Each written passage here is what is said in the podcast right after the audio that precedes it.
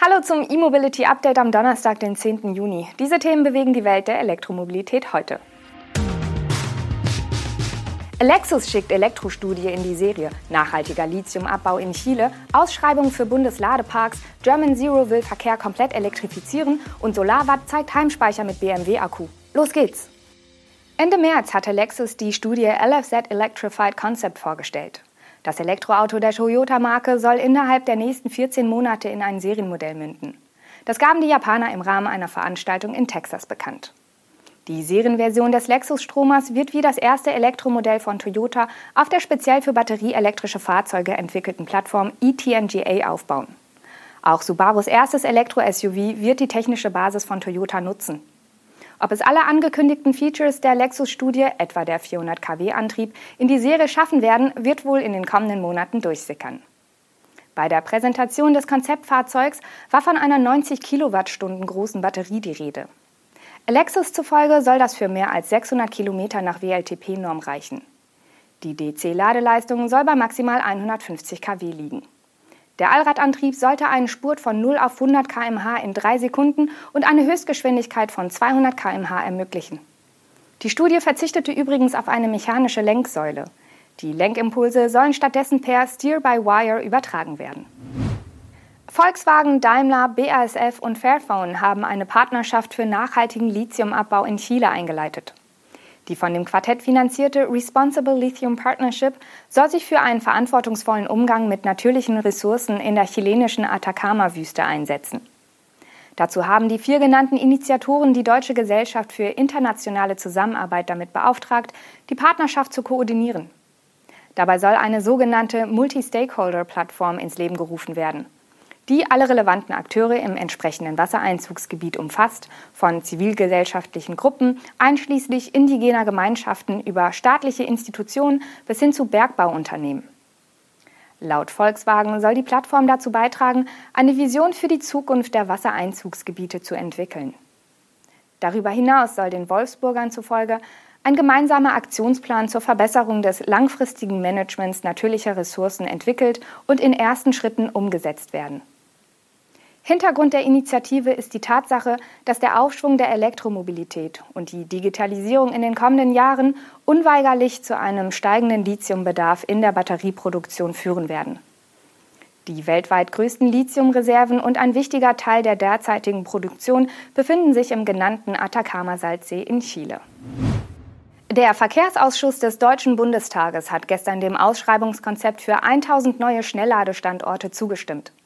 Damit kann die Ausschreibung im Sommer 2021 starten. Sobald das Schnellladegesetz, also die rechtliche Grundlage, in Kraft getreten ist, wird das Bundesverkehrsministerium die Ausschreibungsunterlagen im EU-Amtsblatt veröffentlichen. Zukünftig soll es möglich sein, den nächsten Schnellladepunkt innerhalb von zehn Minuten zu erreichen. Das Ausschreibungskonzept für die 1000 Bundesladeparks sieht übrigens zwei Arten von Losen in getrennten Vergabeverfahren vor. In der Teilausschreibung der Autobahnlose sollen zwischen 150 und 200 Standorte in vier bis fünf Lose aufgeteilt werden. Bei den regionalen Losen sollen rund 900 Suchräume in mindestens 18 Lose aufgeteilt werden. Mit den unterschiedlichen Losarten sollen verschiedene Bewerbergruppen angesprochen werden. Die regionalen Lose sollen auch Bewerbungen von kleineren, lokal tätigen Betreibern ermöglichen. Die Autobahnlose sollen konkrete Standorte umfassen, aber nicht an den teilweise schon gut abgedeckten Raststätten, sondern an unbewirtschafteten Parkplätzen, die dem Bund gehören. Daher wird diese Ausschreibung von der Autobahn GmbH durchgeführt, die bereits heute für die Verwaltung solcher Parkplätze zuständig ist. Um den erwarteten Ladebedarf an einem Standort zu decken, wird jeder Standort in einer Größe im Schema von S, M, L oder XL eingeteilt. Mindestens vier Ladepunkte sind in der Größe S vorgesehen. Das Maximum von 16 Ladepunkten definiert den XL-Ladepark. Jeder einzelne Ladepunkt muss dabei mindestens 150 kW bieten. Die deutsche Klimaschutzorganisation German Zero hat gestern ein 1,5 Grad Gesetzespaket vorgestellt, mit dem Deutschland bis 2035 klimaneutral werden kann. Das knapp 500 Seiten umfassende Maßnahmenpaket von German Zero umfasst dabei erstmals alle großen emissionstreibenden Sektoren von Energie, Industrie und Verkehr über Gebäude und Wärme bis hin zur Landwirtschaft. Im Verkehrsbereich setzt German Zero einerseits auf mehr Radverkehr in den Städten sowie den öffentlichen Personen-Nah- und Fernverkehr. Andererseits sollen Fahrzeuge mit Verbrennungsmotoren viel schneller von den Straßen verschwinden, als es die Politik bisher vorsieht. Deshalb soll die Zulassung von Autos mit Diesel- oder Benzinmotoren nur noch bis 2025 möglich sein. Ausschließlich reine Elektrofahrzeuge sollen ab diesem Zeitpunkt neu auf die Straßen kommen dürfen. Für den Lkw-Bereich und andere Nutzfahrzeuge ist 2030 als Datum zum Ausstieg aus dem Verbrennungsmotor vorgesehen. Hier sei die technische Alternative allerdings noch offen. Im Lkw könnten batterieelektrische Antriebe, Brennstoffzellensysteme oder die Oberleitung die Lösung sein. Das Papier von German Zero, an dem zahlreiche ExpertInnen aus Wissenschaft und Wirtschaft mit der Unterstützung von hunderten Ehrenamtlichen sowie Akteurinnen der Zivilgesellschaft anderthalb Jahre lang gearbeitet haben, soll der Politik demonstrieren, wie die Ziele des Pariser Klimaabkommens noch erreicht werden können. Die NGO will ihr 1,5 Grad Gesetzespaket nach der kommenden Bundestagswahl in den Bundestag einbringen. SolarWatt hat einen modularen Batteriespeicher vorgestellt, der in Zusammenarbeit mit BMW entstanden ist. Das System namens Battery Flex setzt dabei auf neue Zellen, nicht auf ausgediente Elektroautobatterien in einer Second Life-Anwendung. Die Zusammenarbeit zwischen dem Hersteller von Photovoltaiksystemen und dem Autobauer besteht bereits seit 2013. E-Mobility und Photovoltaik gehören einfach untrennbar zusammen, sagt SolarWatt-Geschäftsführer Detlef Neuhaus.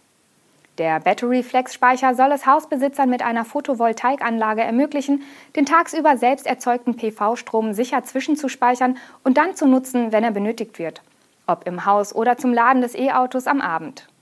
In der Hausbatterie kommen Module zum Einsatz, wie sie auch in Elektroautos der BMW Group verbaut werden. Dabei handelt es sich allerdings nicht um die fünfte Generation der Batteriezellen, die etwa in den kommenden Modellen i4 und iX verwendet wird, sondern um die Batterien aus dem Mini Cooper SE oder den Plug-in-Hybriden von BMW. Diese typischerweise etwas kleineren Batterien sind auf höhere Zyklenfestigkeit ausgelegt, was eher dem Gebrauch in einem Heimspeicher entspricht, der tagsüber mit Solarstrom geladen und abends oder nachts entladen wird. Über die Automotive-Zellen hinaus soll sich das System durch Modularität und Kompaktheit auszeichnen. Der Installateur muss lediglich eine Schiene an der Wand anbringen. Dort wird als erstes ein Basismodul mit dem Batteriemanagement eingehängt, darüber die einzelnen Module mit jeweils 2,4 Kilowattstunden. Möglich sind Batteriegrößen von 4,8 bis 19 Kilowattstunden. Das war's mit unserem E-Mobility Update am heutigen Donnerstag. Wir hören oder sehen uns morgen wieder, wenn Sie mögen. Bis dahin, machen Sie es gut.